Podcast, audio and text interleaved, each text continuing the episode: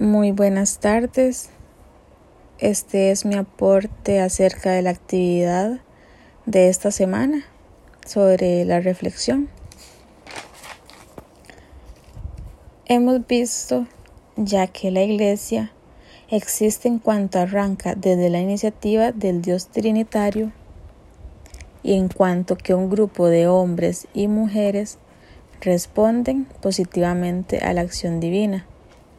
En este capítulo nos vamos a acercar a este carácter concreto, desde la realidad eclesial como comunidad realmente existente en la que deben articularse, de un lado, la participación subjetiva con la vinculación objetiva a, datos previos a la opción humana y de otro lado, la propia concreción y responsabilidad con la tarea que deben desempeñar otros creyentes.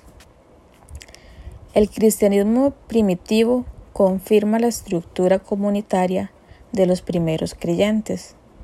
Ya vimos que fue la casa su, ámbito inicial, la que permitía ser palpables la fraternidad y la cercanía en las relaciones interpersonales.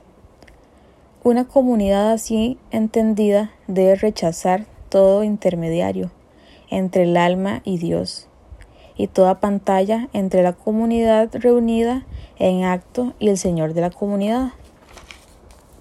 La Iglesia puede y debe poseer comunidades concretas y diversas de modo más preciso. Deberíamos decir que la Iglesia en lo concreto debe tener una forma comunitaria en la que la fraternidad y amistad aparezcan como sacramento de la comunión y como signo de salvación. Una eclesiología de comunión debe ser una eclesiología global, en la que todos los miembros ven reconocida su peculiaridad y su protagonismo. Este principio debe valer especialmente respecto a los laicos. La necesidad de adecuar la presencia de la Iglesia a las nuevas circunstancias de la sociedad y las nuevas urgencias evangelizadoras. Ante amplios sectores descristianizados, obligaron al reconocimiento del papel activo que los laicos debieron desempeñar. La mirada a la tradición de la Iglesia desde sus orígenes neotestamentarios más antiguos permiten refutar posturas tan unilaterales para establecer el sentido esencial y primitivo de un ministerio especial.